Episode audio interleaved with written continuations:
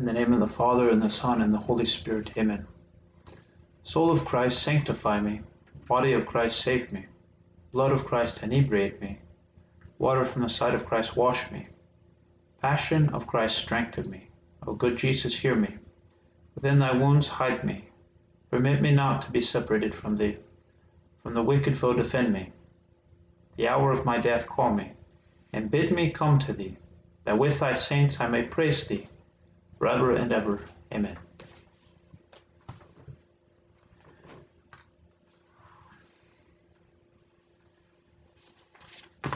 This meditation is the meditation on the three classes of men in the exercise book, paragraph 149.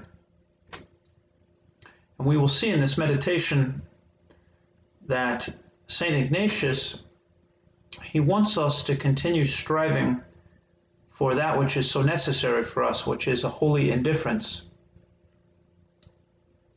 And we should also keep in mind, as we are progressing through the exercises, what a, a special grace it is to take time out of our busy schedules to consider things in a much more thorough manner. How many people, being so busy with all their activities, go through their entire life and pass from this life without ever having the opportunity, the grace, we can even say, to consider that which is the most important to do things for the glory of God, the salvation of our, our souls, our own happiness. Um, so it is it is always a great um, exercise in itself for us to think how fortunate we are to be able to take part in the exercises, even if they do require a lot of effort on our part, a lot of sacrifice, it is still something that, that is a very nice opportunity for us.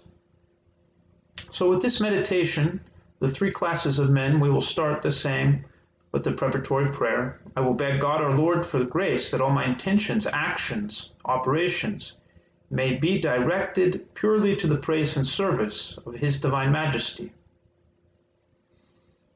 and then for the preparation of the meditation, first, first is the history of these three men, the history of the three classes of men. So we will be talking about three different types of people. And we read, this is the history. Each of them has acquired 10,000 ducats but not entirely as they should have, which is for the love of God. They all wish to save their souls and find peace in God our Lord by ridding themselves of the burden that arises from the attachment to the sum of money acquired, which impedes the attainment of this end. So all three have acquired this amount of money and all three wish to be free of the attachment because they are all considering the most important things. They see that the attachment is, is an obstacle for them obtaining their end. Then I will make the composition of place my mental representation here it will be to behold myself standing in the presence of God our Lord and all his saints. Imagine the company before God, before all of the saints, that I may know and desire what is more pleasing to his divine goodness, the intellect and the will, that I may know and desire what is more pleasing to his divine goodness. Then I will ask for the grace that I wish to obtain in this meditation, asking with confidence. Here it will be to beg for the grace to choose what is more for the glory of His Divine Majesty and for the salvation of my soul.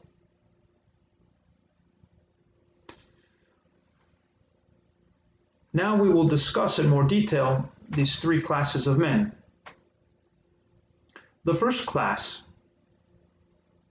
this type of person, he would like to rid himself of the attachment that he has to the sum acquired, in order to find peace in God our Lord and assure the salvation of his soul.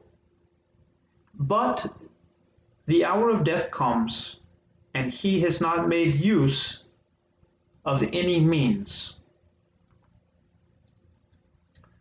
So he desires, he, he knows what is the most important thing for him the salvation of his soul, the glory of God. But his life ends, and he has not taken any practical means. The second class, they want to rid themselves of the attachment, but they wish to do so in such a way that they retain what they have acquired, so that God is to come to what they desire. And they do not decide to give up the sum of money in order to go to God, though this would be the better way for them. So, this type of person, they know what they should do, and they even do many things, maybe to, to satisfy their conscience, but they spend their time convincing themselves that it is possible to bring God's will down to theirs. And so, matter of factly, they do never they never divest themselves of the attachment. And then the third class. These men want to rid themselves of the attachment, but they wish to do so in such a way that they desire neither to retain nor to relinquish the sum acquired.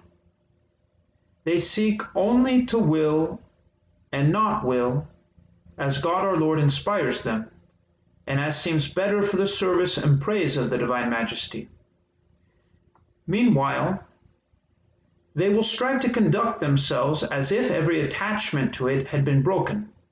They will make efforts neither to want that nor anything else unless the service of God our Lord alone moves them to do so. As a result, the desire to be better able to serve God our Lord, this desire will be the cause of their accepting anything or relinquishing anything. This is the third class. So they have indifference. They neither wish to get rid of the money or to retain it.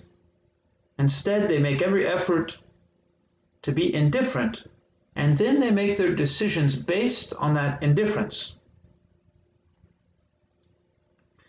The colloquy, after considering these points, I will make use of the triple colloquy that we used when we were doing the meditation of the two standards, which is found in paragraph 147, or you can go back and, and look at your notes, but we will make that same colloquy. Discussing these things, comparing them in our minds, having those dialogues, those conversations with the Blessed Mother or the, the divine persons drawing fruit from all of these things. Now, Ignatius, he gives a note outside of the points, but he gives an important note here that we should keep in mind. He says, It should be noted that when we feel an attachment opposed to actual poverty or an aversion to it, when we are not indifferent to poverty or riches, he says it will be very helpful in order to overcome the inordinate attachment, even though our corrupt nature rebels against it. It will be very helpful to beg our Lord in the colloquies to choose us to serve Him in actual poverty. We should insist that we desire it, beg for it, plead for it, provided, of course, that it will be for the service and praise of the divine goodness. So, this is a, an important thing for us to keep in mind.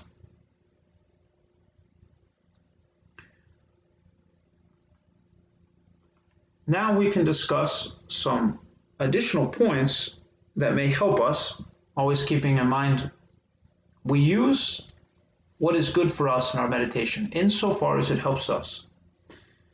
Pope Paul V, he was the Pope during and right after the Council of Trent, so right after the Protestant Reformation, a very difficult time in the church. And he writes in a letter to St. John Leonardi, he says, Great works are accomplished only by great men, and great men should be involved in great works. So, great men, great men and women, they are great,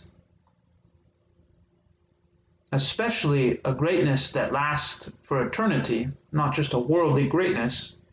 They are great by being ready to listen, by having their wills pliable, able to be influenced or to follow the divine will. If we think about this, this is true greatness. That someone is able to be influenced, that they follow, and therefore are able to commit themselves to great things. We are also aware that God wishes to test our faith, and by doing so, to move us along the way of perfection how often this was the case for those we know in the sacred scripture, how often they were tested in their faith, but it was not for no reason. It was for their own good, for the glory of God, for the glory of God's people. I must ask myself, why should it be any different for me? Am I not also called to perfection? Does not does not God also care for me? Does He not also have plans for me? By making myself indifferent, am I also not able to be one of these great people? Am I, am I different? Am I the only person that is able to obtain my end without renouncing myself, without working against my own preferences, ideas? Consider the example of Abraham in the Old Testament, in the book of Genesis, the first book of the Bible. Abraham certainly knew that it was by simple trust in God's power that he would come to be to be a rich man, to possess an inheritance with God.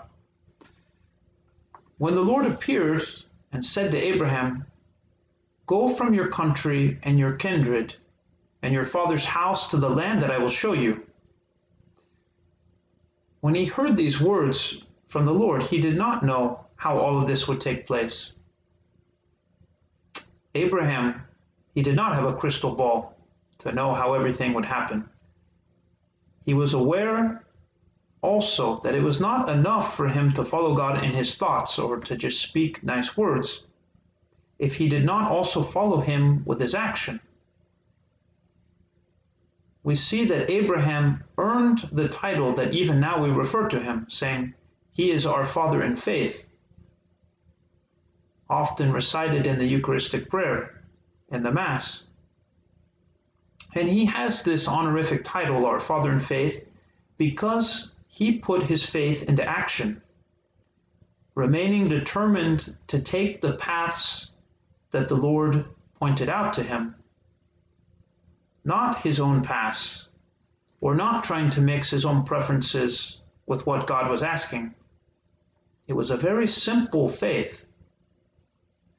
And even when the Lord promised to give Abraham great prosperity, Abraham was prudent. He protected himself against the love of creatures. He did not allow himself to be carried away with the, the ideas of, of success. We read, Now Abraham was old, well advanced in all things, and the Lord had blessed Abraham in all things. That the Lord had blessed him abundantly. So we ask ourselves, how did Abraham arrive to such an abundance of wealth given to him by God?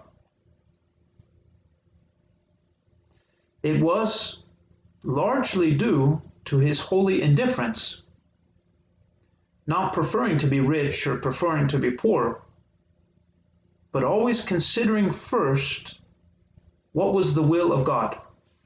This was always the departure point for Abraham. He did not consider what was good for him, but he simply, with his faith, considered what was good for God, what was his will. This is evident through many of the scenes of the life of Abraham, as we can read in the book of Genesis, but it is especially in his willingness to sacrifice his son Isaac. When Abraham showed this indifference, this is how the Lord responded to him. Because you have done this and have not withheld your son, your only son, I will indeed bless you, and I will multiply your descendants as the stars of heaven and as the sand which is on the seashore. Genesis chapter 22.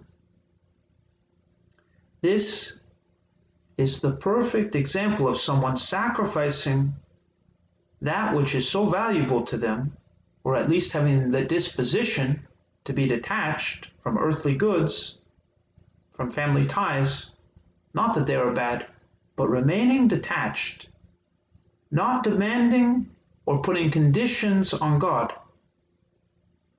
not demanding that it be kept, or not refusing something from God because of another love we have.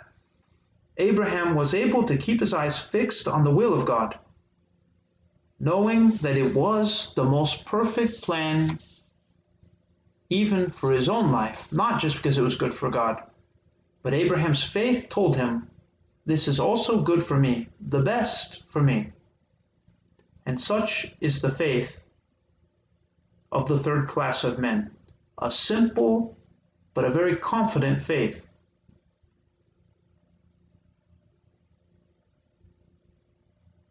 Also, doctor of the church, St. John of the Cross, he speaks about indifference.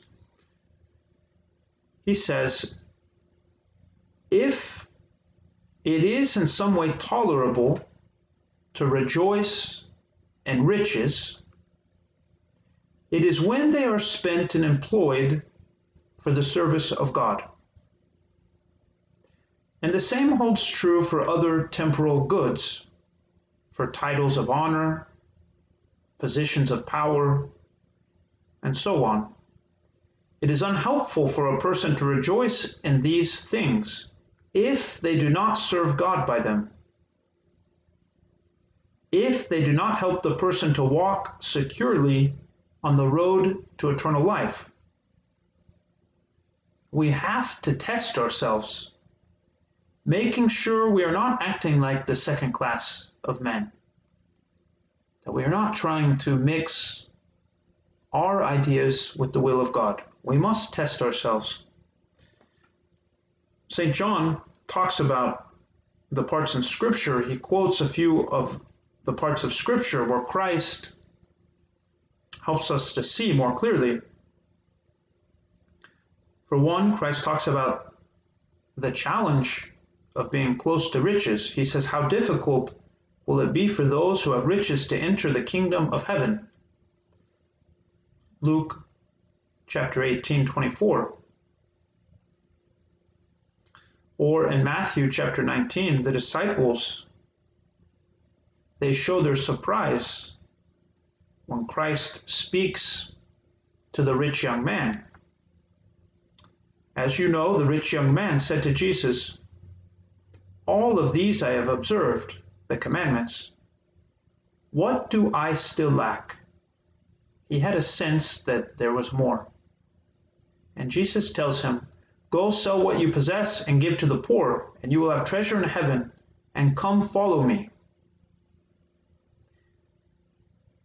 And then Jesus, after the rich young man goes away sad, Jesus even says, It is so difficult to be indifferent. To which the disciples, almost exasperated at this point, ask him, Lord, who then can be saved? And Jesus looked at them and said to them, With men this is impossible, but with God all things are possible.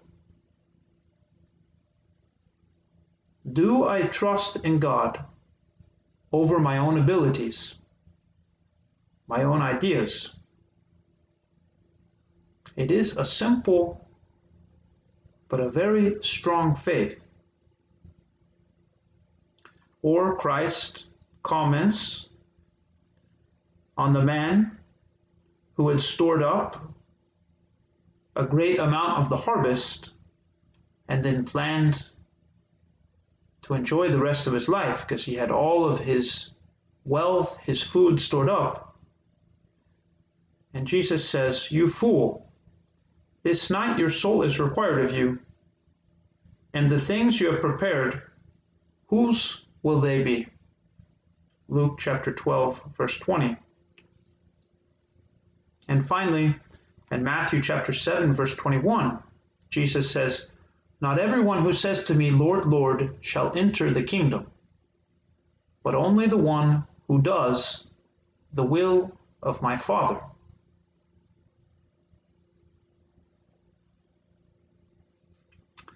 Then we have the words of St. John Chrysostom. He said, It is many times best not to fear but rather to laugh at the allurement of the world.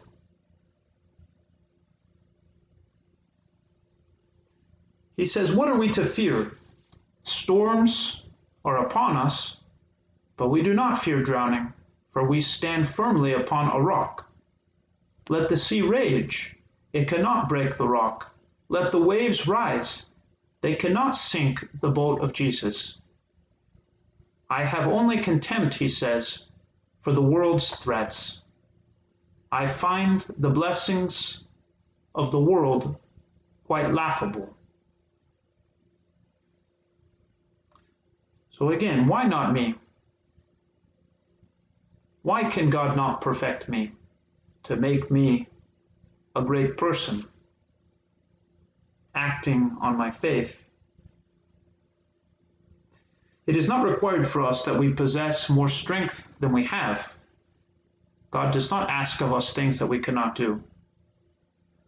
But we want to be careful here not to bring God's will down to our way of thinking.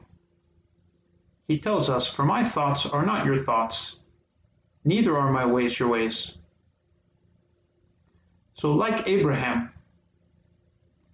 the things that distinguish the third from the second and first class of man is that the, the third class of man desires to be indifferent and then he acts as if all the attachments have been broken. he acts as though the attachments were broken. This is how he decides. He trusts in grace. His decisions are not made on possibilities in the future, things that he cannot know, he acts as though the attachment has already been broken, and then he trusts. So, in the meditation of the three classes of men, I will make use of my reason, comparing, contrasting the different classes, maybe identifying times when I have fallen into one or the other. And then I will make the humble request for the petition of grace that I desire for this meditation, sometimes repeating that many times throughout, asking with confidence, with humility. And then, as we said, we will make use of the three colloquies that were used in the two standards meditation. In the name of the Father, and the Son, and the Holy Spirit, amen. Hail Mary, full of grace, the Lord is with thee. Blessed art thou among women, and blessed is the fruit of thy womb, Jesus. Holy Mary, Mother of God, pray for us sinners, now and at the hour of our death. Amen.